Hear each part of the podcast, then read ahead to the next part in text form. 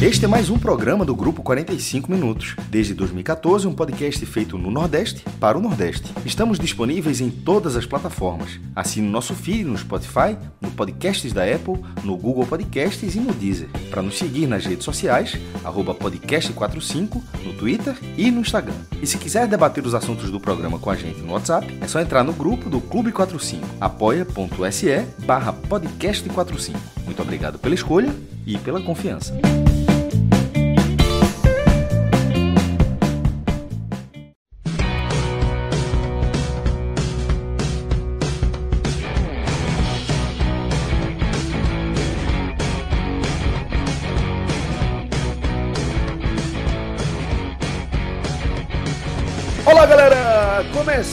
Mais um Telecast. Eu sou Celso Shigami. Aqui nesse programa eu conto com a companhia dos meus queridos Tiago Minhoca, falando direto de Fortaleza, e também de Cássio Cardoso, que está em Salvador.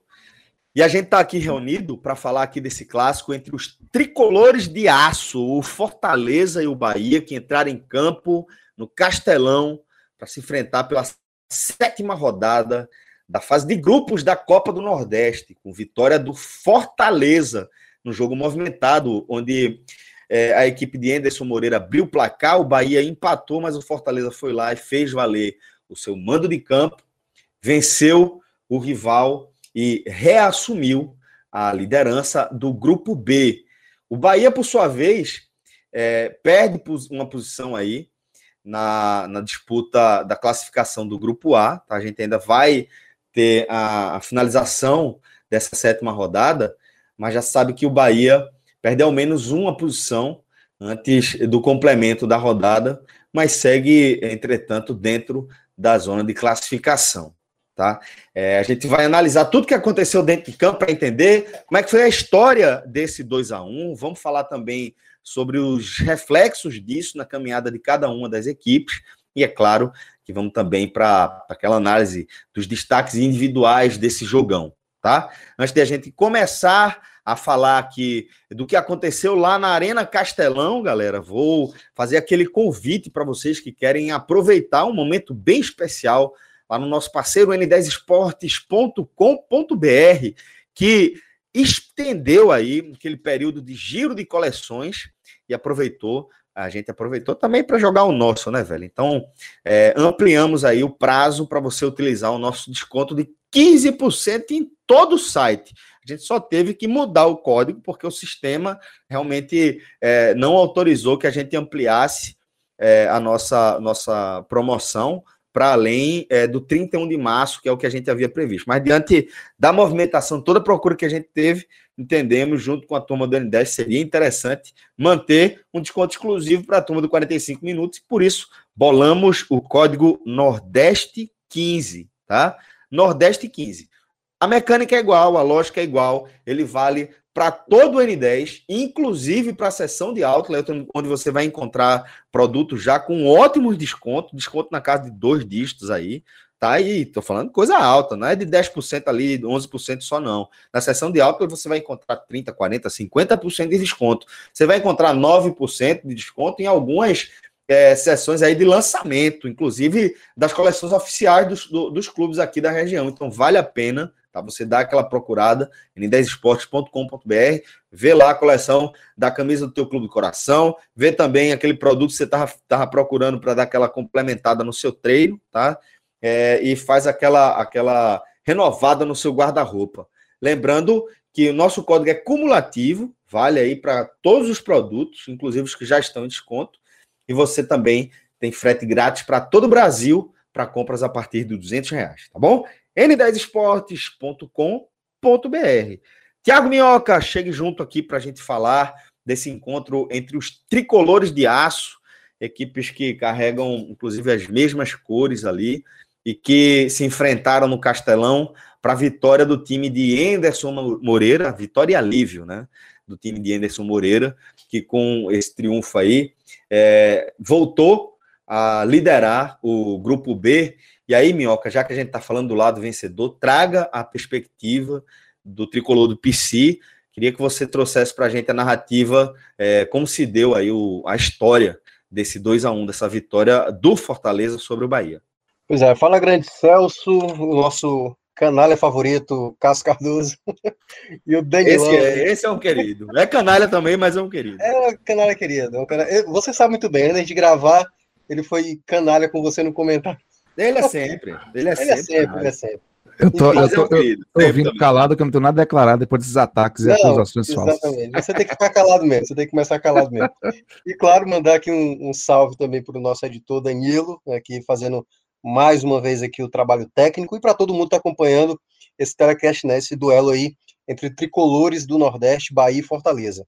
Era um jogo de suma importância, primeiro porque tinha um tabu, né? O Fortaleza nunca tinha vencido o Bahia na Copa do Nordeste, venceu pela primeira vez, tinha o resquício que, digamos, as coisas que paravam no Fortaleza de insatisfação, de incômodo, tudo veio por conta do outro duelo entre, entre Fortaleza e Bahia, exatamente lá no, na Série A do ano passado, né, penúltima rodada, aquele 4 a 0 tá Engasgado, né, Minhoca? É, Esse resultado veio para dentro do Castelão, de novo, é, né? Eu, eu tenho uma, uma, uma leve suspeita de que aquele jogo ali poderia gerar o contrário. Se por acaso Fortaleza até empata aquele jogo, talvez não tivesse nem vencido, tivesse dado empate, e era o Fortaleza indo para a Sul-Americana e o Bahia permanecendo na Série A, né, dependendo da situação, talvez o mais pressionado para esse jogo de hoje, a gente poderia estar tá vendo o Dado Cavalcante, ou quem sabe nem o Dado estivesse no Bahia e tal. Então, assim, é, os resultados acabam mudando um pouco o panorama da partida, mas naquele jogo,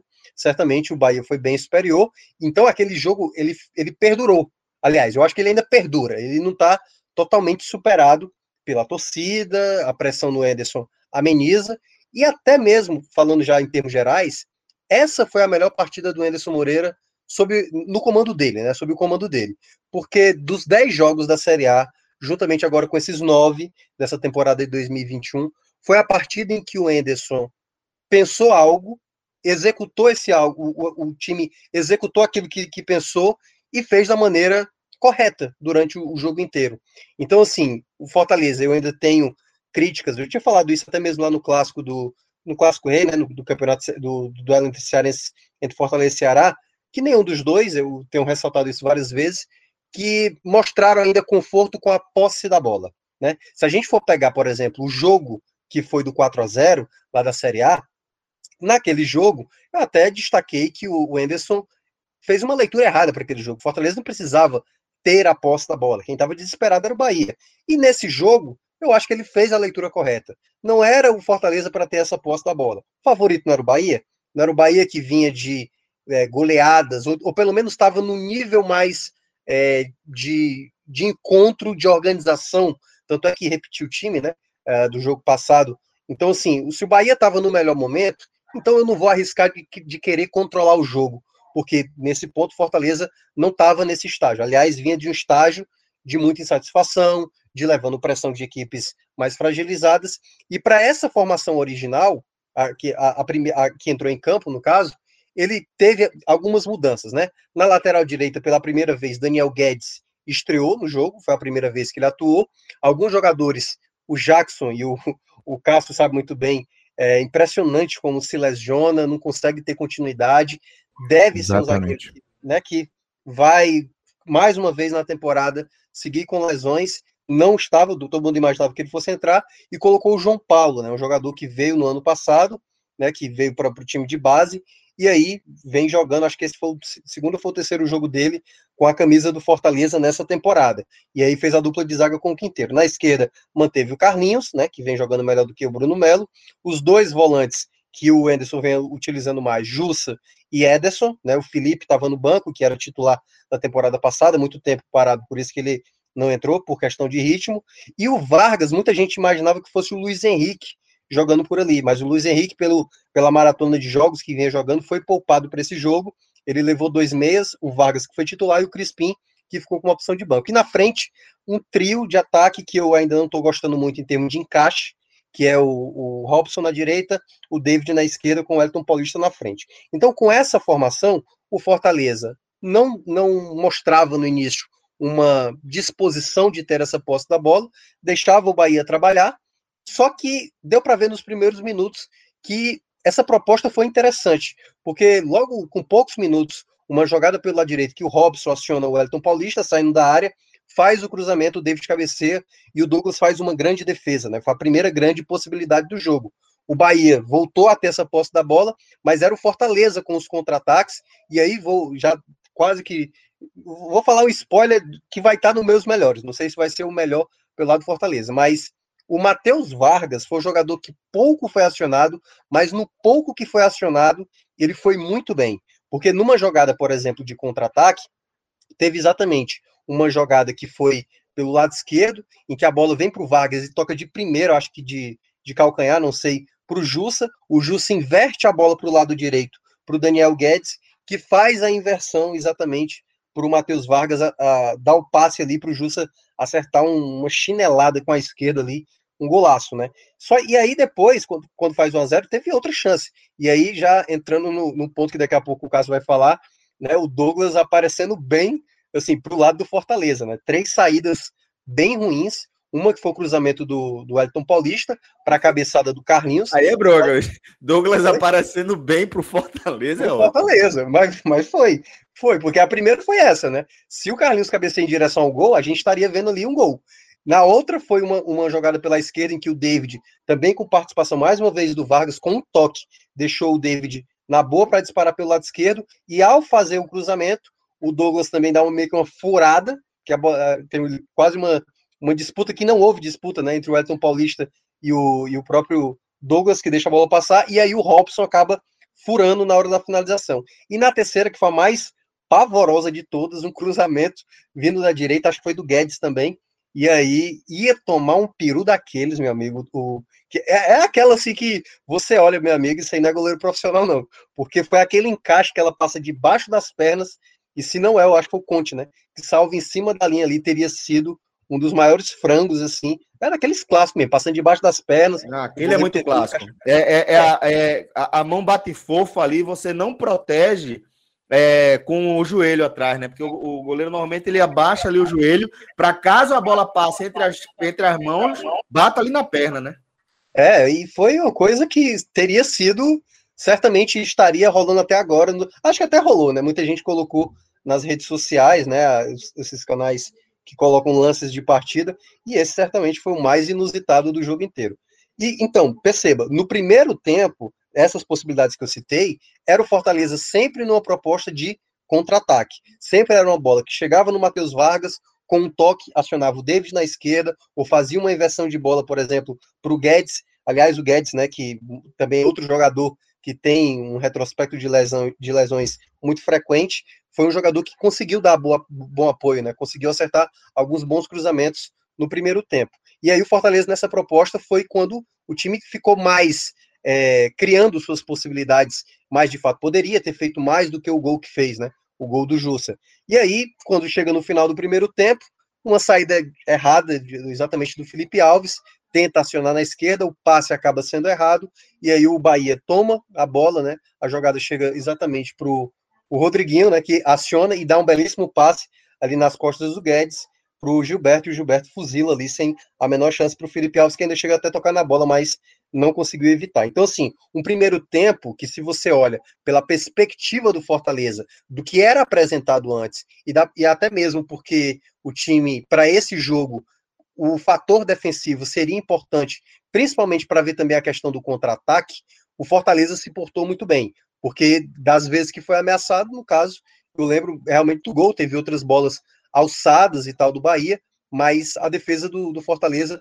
prevalecendo em boa parte, né? Assim, o Bahia, o Bahia também tendo essa dificuldade, daqui a pouco o Cássio menciona, mas esse foi o panorama do primeiro tempo, que o Fortaleza poderia ter até feito mais do que um gol, também tendo a ajuda do, do Douglas, mas acabou tomando o um empate no final pelas chances também desperdiçadas, que é aquele velho ditado, né, do quem não faz acaba tomando. Então, a gente foi para o segundo tempo. Nesse segundo tempo, acredito que o Enderson, não sei se de maneira prévia ou não, eu não cheguei a ver a coletiva dele, não sei se ele mencionou sobre isso. Eu não sei se ele deixou um tempo para cada, porque o Guedes vinha de muito tempo parado e o Tinga também. O Tinga também já estava algumas semanas sem jogar. E ele acabou dando um tempo para cada um, né? O Guedes sai na, no intervalo para a entrada do Tinga, o Tinga vai fazer a lateral direita, e a gente teve ali no começo do segundo tempo o Fortaleza também tendo, acho que com 10 minutos, três possibilidades para também fazer o, dois, o segundo gol. Né? Teve uma com o Robson, que ele acaba finalizando. Teve um com o Elton Paulista, numa jogada também criada pelo David. Uh, teve uma outra, acho que também com o Robson também, uma que ele, uma que ele até finaliza errado, né? Que ele chuta em diagonal, e na outra que ele tinha finalizado, que foi a segunda, ele pega pela direita, dá o corte, acho que quis caprichar demais na finalização e perdeu a oportunidade ali de finalizar melhor, acabou finalizando em cima da marcação. Então, Fortaleza, nessa proposta em que o Bahia se lançava para frente, o Fortaleza tinha sempre uma, uma jogada com muito perigo para fazer gol. Então, nesse ponto, eu considerei a melhor partida do Fortaleza, porque na proposta estabelecida e na, na que foi executada, foi o time muito, muito próximo mesmo de fazer mais gols do que acabou acontecendo. Vem a jogada do gol, uma jogada que o, o Robson, que estava errando demais, né? O Robson faz um lançamento para o David, o David, ele muito forte, e aí é, é onde entra a grande discussão, né? Ah, se houve falta ou se não houve falta. Eu achei que o, o David acaba fazendo um movimento deslocando o próprio Nino Paraíba, mas determinados replays dá a entender de que parece que é uma disputa que ele abre um, abre um pouco o braço ali. Só que é o lance do pênalti que você não sabe se é pela imagem na velocidade normal, eu achei falta, certo?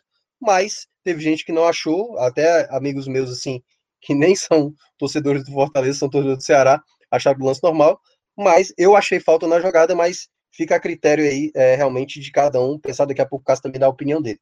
E o 2 a 1 né, o Fortaleza, que já estava muito próximo desse gol, deu ao Fortaleza aquela condição de manter o sistema defensivo mais uma vez ali até o final. Acho que o Bahia tentou diversas vezes é, fazer a jogada, fez as trocas, o Fortaleza também fez as suas trocas durante o, o, o jogo, né, para tentar ganhar um pouco mais de força também. Ele saca o Elton Paulista para colocar o Coutinho como uma referência, um jogador mais jovem, coloca depois o Iago Pikachu fazendo, tirando o David, que saiu até bastante desgastado, né? Tava, acho que com cãibra. Coloca o Robson para a esquerda, coloca o Pikachu para a direita. Acho que com o tempo o Pikachu vai ganhar essa titularidade, tanto que ele conseguiu até chamar uma falta ali no segundo tempo, muito próximo à área. É, ele caiu dentro da área, mas não foi pênalti. Entrou depois o Romarinho, né? Também entrou o Felipe, já no finalzinho. Esses dois jogadores, né? Tanto o Romarinho para ganhar contra-ataque quando ele entrou no lugar do Robson, e também o Felipe no lugar do Vargas, já que ele fez ali uma trinca de volantes, tendo o Felipe e o Ederson saindo mais para o jogo. Então, o time, de uma maneira geral, era para se proteger, acabou tomando uma bola na trave, né, numa jogada de escanteio em que o Carlinhos acabou ali é, desligado ali do próprio Gabriel, acho que o Gabriel Novaes, né, que acabou finalizando a bola, foi no travessão, que foi a chance mais próxima do Bahia, e teve uma outra também ali no final, que o Bahia poderia ter conseguido empate, mas a vitória acaba sendo aquela vitória importante. Eu cheguei a falar, e aí só para terminar, Celso, é, quando estava nos 30 do segundo tempo, eu cheguei a falar isso. Independentemente do que aconteça, já estava 2 a 1 um, independentemente do que aconteça, Fortaleza pode sofrer um empate, pode sofrer uma virada, mas hoje já é o melhor jogo do Anderson Moreira. O time, até agora, que já tínhamos aí 75 minutos de jogo. Você não está é... falando só da temporada, não, né? Está falando, inclusive, é, do, da, da reta final é, do brasileiro, né? incluindo né? A, a boa vitória contra o Vasco, a boa vitória contra o Curitiba. Mas se você olha até em termos de desafio, né, de qualidade, do jogo que o peso eh, indicava, porque, né, tipo, o Vasco estava muito mal, o Curitiba também, o Santos, quando ele venceu, era um time de garotos. Eu acho que em termos de respaldo de adversário, embora eu acho que Fortaleza e Bahia ainda estão muito oscilantes, né, o, o Bahia também está tá oscilante, mas esse foi o jogo mais contundente, sabe? Até mesmo nas vitórias contra Vasco, é, Santos e Curitiba lá na Série A, eu senti o time ainda um pouco desajustado, sabe?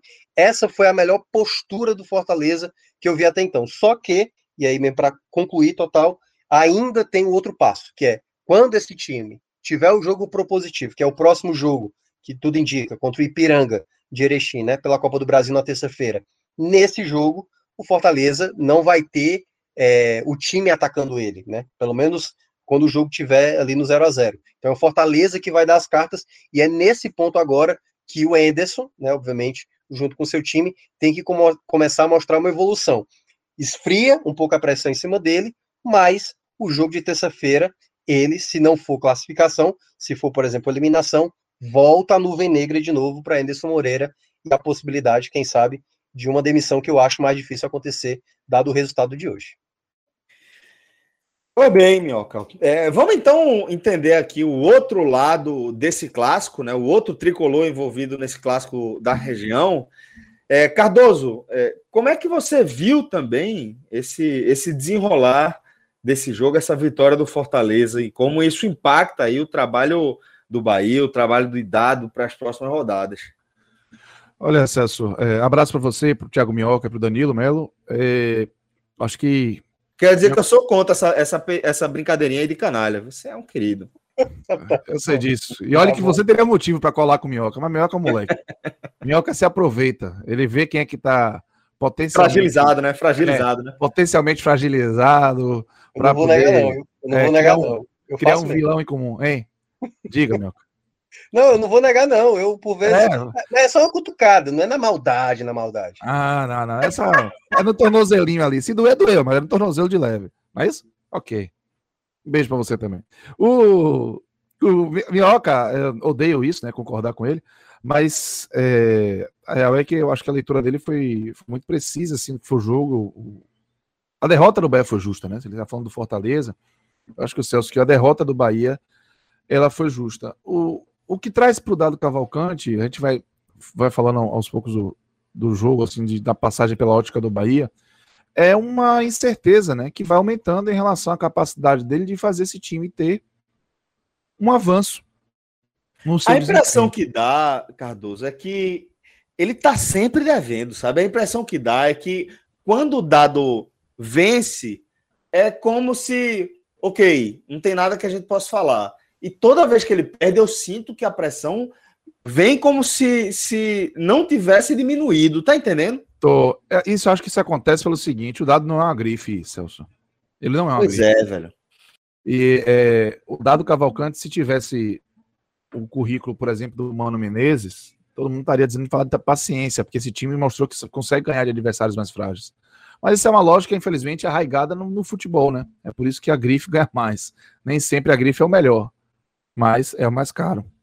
E aí, é, esse aspecto está sendo cobrado de Dado Cavalcante. Dado Cavalcante, pelo que ele fez ano passado, na reta final, ele precisa ter um pouco mais de crédito, né? É, ele também precisa ter um pouco mais de crédito por conta da mudança. O Bahia está trocando de pele, né? Desde a diretoria de futebol até o próprio elenco. É, a gente falou do 4 a 0 do Campeonato Brasileiro, foi um jogo que aconteceu há 40 dias, não aconteceu há, há quatro meses, entende? 40 dias é muito pouco para uma troca tão profunda que o elenco precisa passar, e que o Dado Cavalcante sabia disso. Eu estou dizendo isso não para isentar o Dado Cavalcante, estou dizendo isso justamente para me sentir confortável para criticar o Dado Cavalcante. Acho que o Dado Cavalcante ele, é, ele tem um percentual grande nessa inconstância do Bahia. Ele não é o, o grande culpado, não é um, um técnico inadequado para o Bahia, eu não penso isso. Mas eu penso que ele não pode ficar isento dessa incapacidade do Bahia de jogar os jogos mais difíceis. É lógico que a gente olha assim, ah, o jogo do Altos podia ser difícil, podia, e o Bahia fez seu papel. Mas o Bahia é um time que ele não consegue. É primeiro, o Bahia não faz algumas leituras importantes. Por exemplo, o Bahia começou marcando forte logo nos dois, antes do primeiro minuto ali. O Bahia tentou dar duas tomadas de bola no ataque. Falei, olha o Bahia encarando o jogo como o Fortaleza está encarando. Fortaleza veio com uma bagagem ali da, da, da, derrota do Brasileirão, da necessidade de dar uma resposta até para sustentar o trabalho de Anderson, de algumas peças que estavam estreando. Então, assim, o Fortaleza veio para dar uma resposta, veio com a faca nos dentes. Fortaleza deixou o jogo no clima bélico. E o Bahia precisou tomar umas porradas para entrar nesse clima. Mas não é, essa, esse início do jogo, eu falei, ah, o Bahia vai, vai tentar fazer, dar o calor ali, jogar como uma decisão, jogar como jogou, de repente, aquela partida de 60 milhões, como a gente fez ao Cunhô, né? Mas, na real, não foi isso. O Bahia, ele é, foi aos poucos aceitando o jogo, um jogo, inclusive, que o Fortaleza fez questão de baixar a linha para esperar ter o espaço, chegou logo muito rápido num cruzamento do, do Wellington Paulista, uma defesa, a cabeçada do David, a defesa do Douglas, uma boa defesa do Douglas, uma falha do Matheus Bahia. E depois o Bahia foi, como acontece na maioria dos jogos, foi baixando a rotação. O Bahia, ele, ele baixa a rotação muito rápido. E às vezes ele se acomoda, ou passa a ideia de estar se acomodando, mesmo quando o placar não permite isso. Uma coisa é se acomodar contra o Altos, dando 4x0, 5x0, contra o Sport, depois estava dando 3x0. Ok. Faz parte, a gente até entende. Mas o Bahia não, não, não, não parece algo que está no controle do Bahia. O Bahia não sabe manter a rotação em cima. E o Bahia não sabe o que fazer quando o adversário dá a ele a bola de maneira voluntária e se prepara para o bote. O Bahia não está conseguindo ter repertório. Forçou muito cedo e muito escancaradamente a bola em cima do Nino. Não conseguiu. Fortaleza começou a fechar a casinha. O lado esquerdo é um deserto de ideias, que o Matheus Bahia é muito limitado tecnicamente, muito. Quando chega a bola nele, ela volta. O Daniel tentou um tipo de jogada específica, que foi uma bola cavadinha para Gilberto Rodriguinho em movimentação, ele não acertou uma. Rossi foi uma figura sumida no jogo. Alguns spoilers aqui, né? Mas é para explicar como o Bahia simplesmente não teve o domínio do jogo por ter a bola. O Fortaleza foi mais perigoso, o Fortaleza foi mais agudo. E numa tentativa de saída do Bahia, o Fortaleza contra-atacou. O gol do Bahia saiu, do, do Fortaleza saiu num contra-ataque. Que teve esse passe rápido no meio-campo, muito bem destacado pela Minhoca. Começou. Eu não tenho certeza se foi o Vargas para o Jussa ou o Jussa para o Vargas. Eu tenho a impressão que foi o Jussa para o Vargas. Primeiro foi Vargas para Jussa, aí o Jussa virou para o Guedes, do Guedes para o Vargas, Vargas isso. As duas vezes foi Vargas justas, né? Entendi. A jogada pronto. lá no meio de campo e depois o passe pro gol. O passe. Que aí o Vargas atacou a área, o Conte tentou desviar e não tirou. Ele estava relativamente solto, né? Conseguiu dominar a área e deu passe para trás. Tinham quatro jogadores do Bahia entre a bola e o gol e nenhum para ocupar o espaço na cabeça de área. O Jussa deu uma tamancada, realmente muita felicidade. Não foi culpa do Douglas o gol. E o Bahia é, já estava perdendo um jogo de uma forma muito parecida como aconteceu contra o CSA. Contra o CSA, o Douglas ele cometeu uma falha grave que ficou assim evidenciando muito que aquele gol aconteceu muito por isso.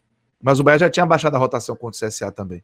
E já tinha baixado contra o Fortaleza, já tinha deixado, já fazia muita questão de dar o passo para trás, para o pé de zagueiro. O Bahia confunde a paciência com lentidão e com é, falta de, de, profundidade mesmo, do, da, com a bola no pé. Aí o Fortaleza fez 1x0 e a partir do momento que fez 1x0, o jogo do Fortaleza ele ficou muito mais confortável e o Bahia não soube reagir a isso. O Bahia não, não saiu para pressionar, não conseguiu incomodar a defesa do Fortaleza. E, como diz um amigo meu, não, não, não atacou bem, em compensação, passou a defender ainda pior. né? Uma resenha. Mas o, o Bahia ele não conseguiu atacar bem e a defesa, principalmente por causa do Douglas, começou a dar oportunidade para o Ceará, para o Fortaleza ampliar. Esse, esse seu amigo é rubro-negro, né? Todo não, foi de resenha, ele fala de resenha. Falou de resenha, fez, ó, é, aquela coisa, ó, fique tranquilo, não gastei dinheiro hoje, mas em compensação, não ganhei nada também. Aquela resenha que ele faz, só que ele faz invertido, enfim. É gozação. É, aí o cidadão ele descreveu, né, com essa lógica muito bem o Bahia. Ele não atacou e ainda deixou a oportunidade para o Fortaleza fazer o segundo gol. E o Douglas foi um reforço para o ataque do Fortaleza. O Pioca foi muito feliz. Bicho, Douglas saiu numa bola cruzada na área e o Douglas tem um problema que está tá sendo muito claro. Se ele falhar a primeira, pode chutar. Que ele acabou o homem. Acabou o homem. Tem que soar o intervalo, alguém ir lá, um coach, alguém dar uma motivação, dizer, cara, é assim, vai, volta. E olha lá, não é garantia, mas se ele falhar, para o jogo. Sofre logo uma lesão, daquelas que os goleiros estão fazendo, estão sofrendo para parar o jogo, né? Uma coisa vergonhosa, todo mundo está fazendo, os goleiros todos. Para o jogo, para poder alguém ir lá e, e, dar uma injeção de ânimo dele, porque ele vai falhar de novo. Hoje foi um open bar. Douglas, ele, o lance do Carlinhos foi uma vergonha. Cruzamento não foi bom, não. Foi um lançamento que foi balão. O goleiro, confiante, se ele dá aquele pique que ele deu, ele chega na bola e pega. Ele hesitou, Carlinhos atacou a bola e a sorte de Douglas é que Carlinhos não botou nem força nem direção. Acabou desperdiçando a chance. Na sequência, mais um contra-ataque de Fortaleza, né? Aproveitando o cenário que o Bahia tinha. O Bahia caiu nesse cenário, o Bahia aceitou isso e depois de 1 a 0 se viu até sem saída. A bola foi no contra-ataque, o David cruzou, o Douglas não pegou a bola e com medo de se bater com o Elton Paulista. A sorte é que Robson furou. Mas ele furou também, falhou feio. E aí depois, mesmo que eu acho que esse terceiro lance foi o cruzamento foi do Robson. Ele tava do lado de lá. Não era o Rato, não, é, não era o Robson mesmo, jogou pelo lado de lá. Foi o Robson. E ele cruzou a bola, aquela bola que muitos goleiros, quando estão ganhando o jogo, matam no peito para fazer pontinho. Para segurar aí, para fazer presepada. De tão fácil que é, cara. E Douglas, ele fez o pior de todos os movimentos, ia tomar o pior de todos os fracassos. O Fabrício Cunha, que é narrador da sociedade, na hora ele berrou o seguinte: o Germán Conte salvou aquele exagero que simboliza, né? Salvou a carreira de Douglas. Porque na real, na real, na real, se aquele Douglas toma aquele gol, ia demorar para ele ganhar credibilidade de novo. Ele podia passar um processo, guardadas as proporções, que passou o Muralha. De absoluto descrédito, porque a, a falha do Douglas contra o CSA foi ontem, entende? Exato. E, e, assim como Muralha, até pelo que você falou em relação a, a, ele, a Douglas colapsar depois do, do, de, da primeira falha, é, a gente vê isso como resultado de uma sequência de erros graves, né? Com a sequência de, de desempenhos ruins que faz com que você tenha a sua posição severamente questionada, né? Eu acho que é isso que, tá, que a gente está vendo com o Douglas. Exatamente. E aí, aquele momento era o momento de acabar o primeiro tempo, cara. O Bahia sair só com 1 a 0 contra era um senhor lucro. Porque o Bahia não jogou para merecer algo diferente. E ainda deu oportunidade através de falhas do goleiro, que dessa vez não foram punidas pelo adversário, como aconteceu contra o CSA, River, Vitória, etc e tal. Então, é, o primeiro tempo ele caminhava para 1 a 0 eu vou dizer que 1 a 0 para o Fortaleza naquele final do primeiro tempo era um alívio. Mas como futebol tem das suas, eu tinha acabado de reclamar durante a transmissão que o Bahia precisava criar repertório. Porque o Bahia só poderia criar, aparentemente, numa bola de Nino ou nessas cavadinhas do Daniel. E aí o Fabrício completou numa roubada de bola. E aí o Edson foi muito bem, ele interceptou um passe, o Felipe Alves errou de fato. Ele interceptou o passe é, na esquerda, deu um passe para Rodriguinho por dentro, e Rodriguinho é, é isso. Rodrigo é diferenciado. Rodriguinho não participou do jogo ativamente. Mas ele é capaz de dar um passe como deu para Gilberto. Com um domínio e um toque. E aí, ele deu um passe muito bom para Gilberto, que fuzilou, empatou o jogo e caiu do céu, né? Aquele intervalo 1 a 1 era uma coisa inacreditável assim, a favor do Bahia, diante de tudo que foi o primeiro tempo. E aí, foi pro, pro intervalo o Bahia num senhor lucro, sabe? Um senhor lucro. Aí, vem o segundo tempo. E o segundo tempo, para mim, não devia o Douglas voltar. Ponto. Eu acho que uma coisa é voltar contra o CSA, que o jogo já estava encaminhado para uma derrota. Não valeria a pena você bancar esse, esse momento, sendo que o Bahia já tinha um prejuízo consumado. Contra o Fortaleza, velho, o Bahia estava no lucro, não tinha prejuízo nenhum. Troca o Douglas, velho. Eu tô falando isso muito confortavelmente, porque o Douglas não causou a derrota, tá? Efetivamente não. Mas Tava Cavalcante não tinha sentido nenhum de manter o Douglas. Manteve o Douglas, ou seja, foi para um all-in e deixou o Bahia com o mesmo time. E aí, quando começou o segundo tempo, ficou evidente o que nós estamos querendo dizer com a falta de regularidade e qualidade do Bahia quando o jogo exige mais. No 1 a 1 o Fortaleza acelerou o jogo com saídas rápidas em velocidade e não teve o Bahia contrapartida disso atacando e incomodando o Fortaleza. Não teve. Ou seja, o Bahia expôs seu limite. E aí, meu irmão? David saiu catando todo mundo, deu passo para o Paulista, chocou por cima. Depois, Robson recebeu nas costas do, do Matheus Bahia, chutou cruzado, a bola para fazer o segundo gol. Depois, Robson saiu catando meia defesa do Bahia, e aí o Germán Conte foi muito feliz para cortar a finalização já dentro da área. Tinha tudo ali desenhado para o Bahia sofrer o segundo gol. O gol do David, mais uma vez, uma saída rápida, dessa vez num lançamento, uma bola que o Matheus Bahia perdeu para o Tinga e ficou lá discutindo se foi ou não falta. Aí, não se engano, foi o Matheus Vargas que se deu a fatiada para. Não sei se foi o Matheus Vargas ou Robson, para David. E aí, foi o Robson, né? Saiu, o David matou no peito, para mim foi falta. E para mim, o critério do árbitro de que aquilo ali era falta ficou claro no lance seguinte ao gol do David, porque ele marcou uma falta em Gilberto na intermediária, Gilberto atacante do Bahia, que foi muito menos é, é, evidente do que aquele. E depois ele marcou uma falta em Carlinhos, do lado esquerdo, Carlinhos perdeu a bola numa, numa dupla pressão ali do Nino Paraíba com o. Não lembro quem foi que foi dar o calor ali junto com o Nino. Ele deu a falta em Carlinhos que não existiu. Mas ele deu a falta. Se aquilo foi falta em Carlinhos, se aquilo foi falta em Gilberto, a falta em Nino aconteceu, pô. Mas ruindade de arbitragem na Copa do Nordeste não é novidade, né? O Bahia não é o único prejudicado. Prejudicados somos todos nós que gostamos de futebol e os clubes todos em uma ciranda, uma roleta russa.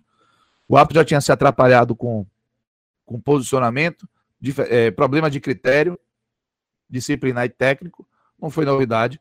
Mas o David recebeu em velocidade e aí não teve jeito. O Bahia tomou o gol de maneira orgânica. O segundo gol do Fortaleza foi um acontecimento orgânico para o jogo. E é, esse recorte, ele me é suficiente para exigir que o Bahia tenha uma outra condição de jogo. Porque depois o Fortaleza ter recuado, aí o Bahia ficou com a bola, teve bola na trave, teve chute fora da área. Mas é, é preciso ressaltar duas coisas. Primeiro, quem entrou no Fortaleza não deu resposta. O Fortaleza tentou manter o mesmo jogo, mas o David já estava esgotado, o Robson já estava cansado, o Elton, o Paulo já estava cansado. O Coutinho, por exemplo, entrou e não fez nada. O Iago Pikachu, não sei se era a melhor alternativa para trocar do lugar do David. Entrou também e não fez nada. E aí, as trocas do Anderson foram ajudando o Fortaleza a perder a melhor proposta do seu tipo de jogo, do jogo escolhido, que era a saída rápida. E aí o Bahia ficou mais à vontade, o Bahia não sofreu tanto. Mas o Bahia também não conseguiu atacar com qualidade. A bola na trave veio na bola parada. Teve um chute de um capixaba na saída de uma bola parada, ele e Nino. Mas é pouco, velho. É pouco. O Bahia não produziu. O domínio de bola do Bahia foi uma proposta do Fortaleza para garantir o seu resultado. E aí, o 2 a 1 ele, no final das contas, não foi injusto. Não foi injusto. É, houve uma polêmica em relação ao cartão amarelo para o Matheus Jussa no último lance da partida, uma falta em Galdesani. Eu tinha para mim que o cartão amarelo do primeiro tempo é, distribuído para um jogador do Bahia e um do Fortaleza, após uma confusão, tinha sido para Matheus Jussa e Lucas Fonseca, porque eles estavam se estranhando dentro da área do Fortaleza, mas é, a súmula registrou para o Wellington Paulista, então o árbitro não errou nisso. Oi. Até, para explicar mesmo essa situação, na hora, na hora que teve a confusão, eu também fazendo o jogo pela rádio daqui, e teve a confusão, e aí aparece na transmissão do Nordeste FC o cartão para o Jussa. Na hora, pareceu para o Elton Paulista. E até o, o, setorista do Fortaleza, o Miguel Júnior, né, que cobre o Fortaleza, ele, ele chegou a mencionar na hora. Eu não vou anotar, não, porque não ficou muito nítido ali para quem era o cartão. Eu vou esperar para ver a súmula ah, da partida. Pronto. Então, já deu uma, uma, uma leitura errada. Quando vem esse amarelo, e aí a gente até falou, se for o para dar amarelo, então ele vai ser expulso. E ele não expulsou. Aí a gente relembrou. Lembra aquela confusão lá que a gente não teve a certeza para quem for amarelo? Então, possivelmente deve ter ido para o Elton Paulista. Aí quando foi, saiu a, a, súmula um pouco tempo depois e a confirmação. Então, na verdade, o que confundiu muita parte da, da, das pessoas foi por conta da transmissão que acabou colocando lá o cartão para o justo, quando na é. verdade tinha ido para o Elton Paulista. E aí criou essa confusão, cheguei a criticar esse ponto também do árbitro, mas nesse aspecto ele não errou. Tudo certo. E aí é, o Bahia ficou com, esse, com essa bola, mas foi uma bola dada pelo Fortaleza e o Bahia mais uma vez não mostrou poder de reação, não teve repertório, não conseguiu de fato. O, o Felipe Alves precisou defender de maneira é, é, que exigiu mesmo uma bola no chute do Matheus Bahia de fora da área. Muito pouco, né? Para o Bahia, para quem tinha bola, para quem pretende ser um time melhor do que foi no passado. E aí, no final das contas, não, tá, não tem o que se questionar desse 2 a 1 Eu acho que não dá para dizer que foi um jogo catastrófico do Bahia, não é isso. Mas claro que dá para desconfiar da capacidade do Bahia. Você não consegue confiar num time que nas três partidas que fez fora de casa, porque um dos quatro jogos foi feito pelo time de transição, perdeu todos. Os três jogos fora de casa na Copa do Nordeste, o time principal do Bahia, Bahia perdeu. Vai não pontuou. Perdeu para Vitória, perdeu para o CSA, perdeu para Fortaleza. Os pontos que o Bahia conquistou fora de casa na Copa do Nordeste foram conquistados pelo time de transição na estreia, contra o Salgueiro. Lá no Cornélio de Barros. Então, é, precisa sim ser cobrado. Não dá para achar natural essa, essa inconstância e essa dificuldade do time contra equipes mais organizadas de reagir. E é bom lembrar que o Bahia teve dificuldade de reagir contra o Botafogo da Paraíba em casa. Em casa não está um mar de rosas. Em casa o Bahia teve dificuldade, empatou o jogo. Então, eu vejo é, um cenário em que a cobrança em cima do trabalho dado do Cavalcante ele vai acabar acontecendo. Eu acho que tem argumentos para atenuar essa dificuldade, é, pelo menos a, a, responsabilização dele. Mas ele vai precisar tomar medidas que exigem né, uma, uma, um desconforto. Por exemplo, Douglas não pode ser titular no jogo contra o Manaus. Se Douglas for titular no jogo contra o Manaus, qualquer drama que o Bahia sofra com falha de Douglas, ele deve ser credenciado diretamente a Dado Cavalcante. Ano passado, eu lembro que eu falei muito isso de Elias. Elias, Elias, Elias, Elias, Elias, e eu cobrava a diretoria executiva do Bahia. Eu vou explicar a diferença. Porque agora eu não vou cobrar a diretoria executiva do Bahia em relação à presença de Douglas no time titular, tá? Só para deixar claro. acho que o Bahia tinha que atrás de um goleiro. Já devia ter tido um goleiro confiável para ser o dono da meta há muito tempo. Aí essa crítica continua, fortíssima. Mas em relação à escalação. Por que, que Elias eu dizia que a diretoria executiva estava falhando? Somente é, na condução disso com, com o Mano Menezes. Porque Elias apresentava, evidentemente, uma forma inadequada para ser jogador de futebol profissional. Aquilo devia ser suficiente para a diretoria dizer: esse cara não está à disposição, acabou, pronto, se vire, bote outro. Esse não vai. Não é o caso de Douglas. O problema de Douglas não parece forma física. Problema de Douglas é uma forma técnica. E aí é decisão do técnico. E eu entendo que a diretoria do Bahia é ah, dado Cavalcante, é a carta branca para dado Cavalcante conduzir isso. Agora, se dado Cavalcante mantiver Douglas no time na próxima partida, toda e qualquer falha de Douglas terá o carimbo e a responsabilidade compartilhada com o Dado Cavalcante. Porque já não é novidade.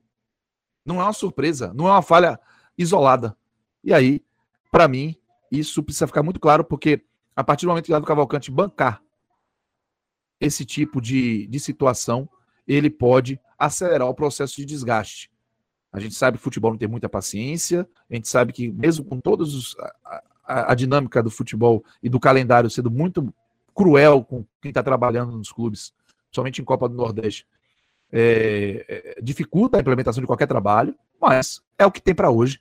E dentro do que tem para hoje, na minha opinião, o técnico tem que diminuir o máximo os riscos de ser mais res responsabilizado do que deveria por algum problema que o time passar. E para mim, o Dado Cavalcante, com a entrevista coletiva dele hoje, em que ele afirmou que não vê motivo para tirar o Douglas, ele me deixou em dúvida se ele falou isso apenas como um discurso de preservação do atleta ou se ele realmente acha que Douglas pode continuar na meta do Bahia. Se ele realmente acha que Douglas pode continuar na meta do Bahia, Dado Cavalcante está sim correndo risco de acelerar o seu desgaste à frente do clube, Celso. Pois bem, velho. São capítulos aí que a gente vai acompanhar ao longo dos próximos dias, né? A gente acompanhar de perto aqui, tanto no NE45, quanto também aqui no 45 minutos. Então fica aquele recado para você é, tá sempre de olho no seu feed, tá no feed do seu agregador, do seu tocador de podcast também, para dar aquela moral para a turma. Acesse lá o ne45.com.br para você sempre estar bem informado é, de tudo que acontece aqui, de mais importante envolvendo o futebol da região Nordeste. E a gente é, reforça que é, esses projetos, eles contam com a colaboração fundamental de uma galera que é, se dispõe a colaborar regularmente com a nossa campanha, né, com as nossas campanhas, no caso lá no Apoia-se, é, com isso é, viabilizando aí a, a, gente manter a estrutura aqui do 45 minutos e do NE45. Né? Então fica o convite para você que puder e quiser é, colaborar com os nossos projetos. Se você acha que de alguma forma a gente faz a diferença aí para você é, e que esse é, essa quantia que você vai depositar não vai fazer diferença no seu orçamento familiar, fica o convite para você conhecer aí uma das nossas campanhas, ambas no Apoia-se, tá? apoia.se barra podcast 45 e barra NE45, lá você vai ter acesso às informações que você precisa para colaborar com os nossos projetos financeiramente, tá bom? Desde já, obviamente, fica o agradecimento sincero, caloroso é, a todos que, que formam essa nossa rede de apoio, tá? A rede que faz aí a, a família 45 minutos. Vocês sabem como vocês são especial para a gente. Muito obrigado a todos.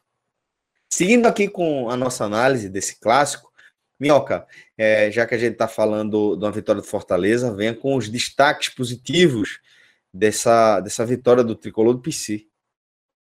Pois é, esse foi um jogo em que a, a, a, digamos a junção como time, né, do Fortaleza. É, é importante até destacar contexto em termos gerais.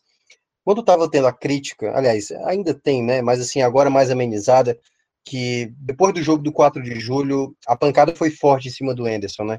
Era, assim, a equipe ali conseguindo uma vitória, mas levando muita pressão da equipe do Piauí, assim, foi uma coisa que uh, o Enderson foi muito criticado.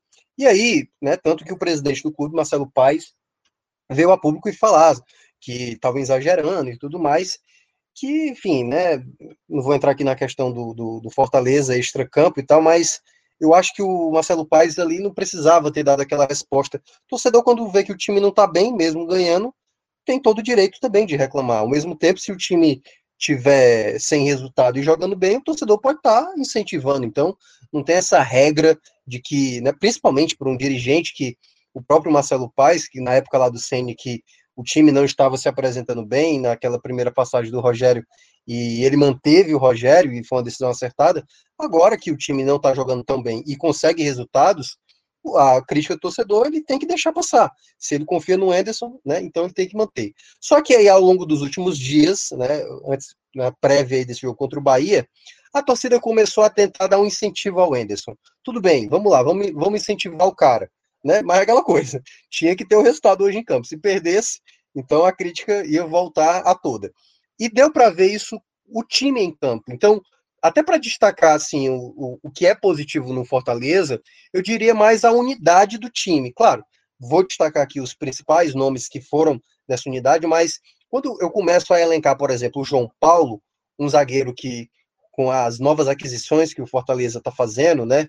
Uh, Benevenuto, que gerou toda uma questão aqui para cá também, muita contestação da contratação por conta do, do né, da denúncia do, do processo que está respondendo aí sobre a agressão da ex-namorada, e o Tite que está para chegar, é, o João Paulo vai ser o último da lista. E foi muito bem na partida. Teve momentos até, acho que com poucos minutos ele erra uma saída de bola ali, que o Bahia teve até a primeira possibilidade de finalização do jogo, mas depois ele se portou muito bem.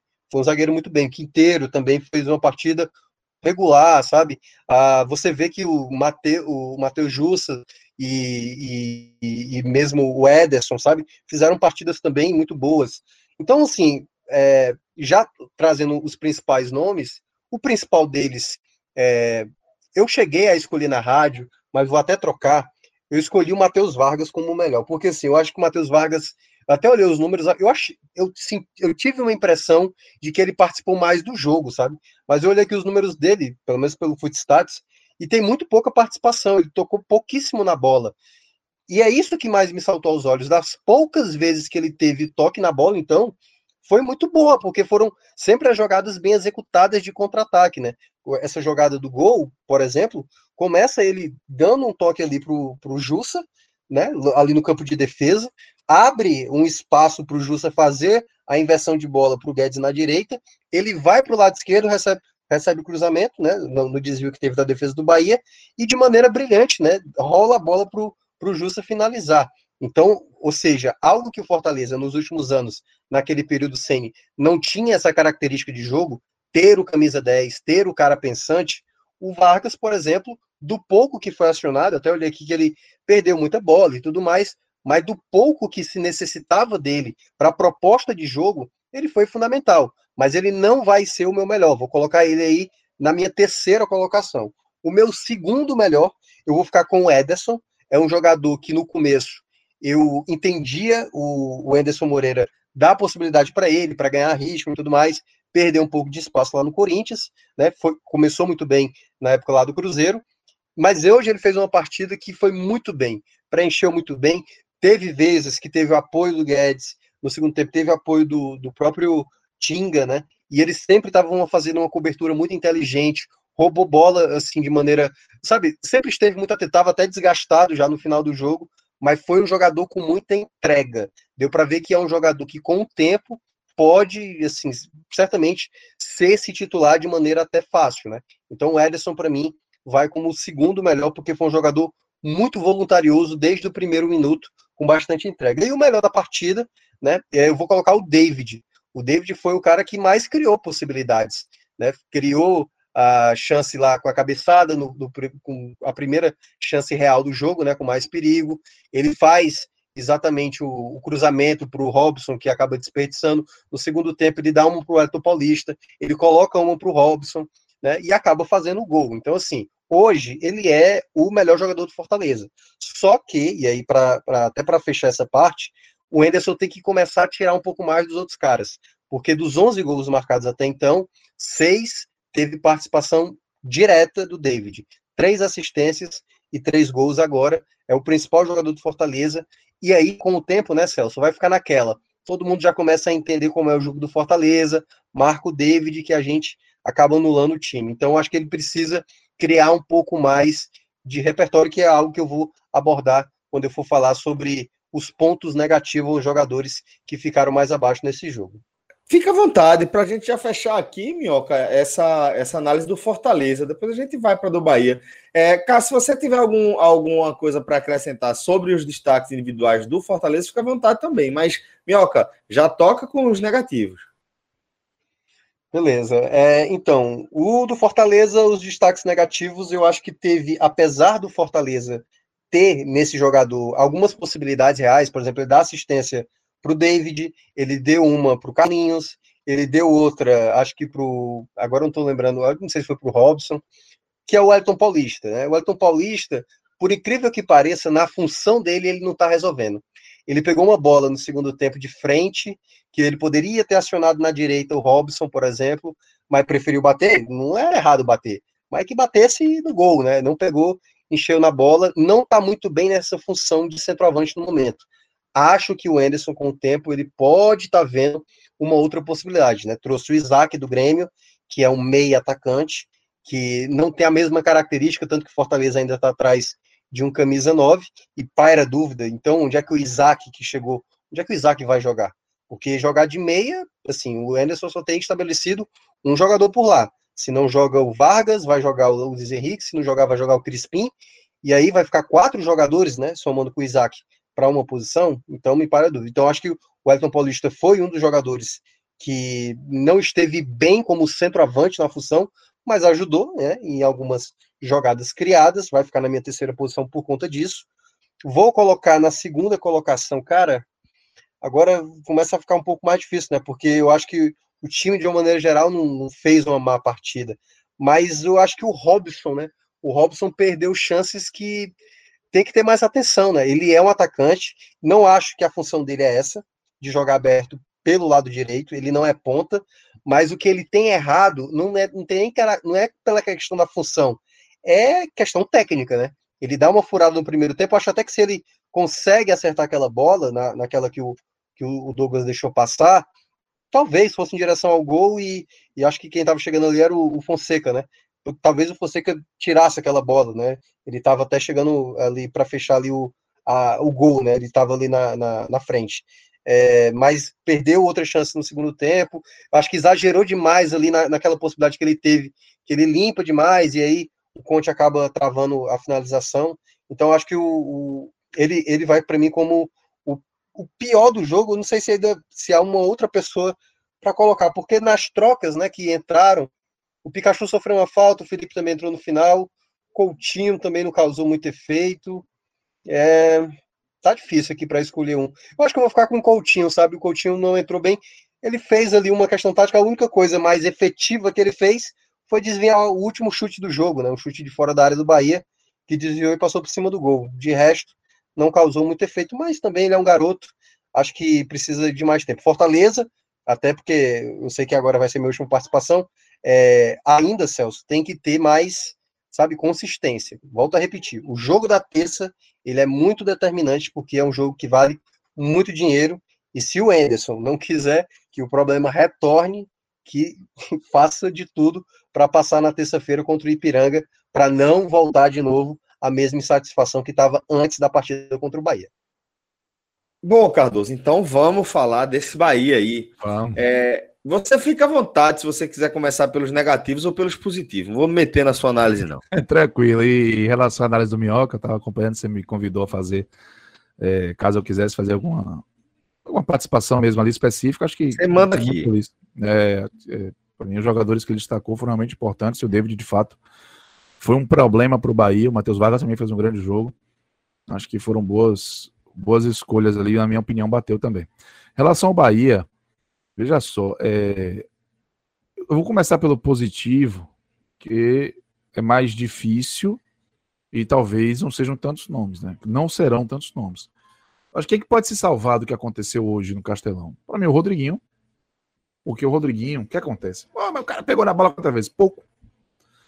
Mas qual é a ideia de ter o Rodriguinho no campo? Ele não vai participar do jogo. construindo, fazendo transição rápida, é, é, conduzindo a bola. Não, o Rodriguinho é aquele cara que vai dar um toque de qualidade para fazer a diferença. Seja para o gol, seja para um companheiro. Foi o que ele fez para o Gilberto.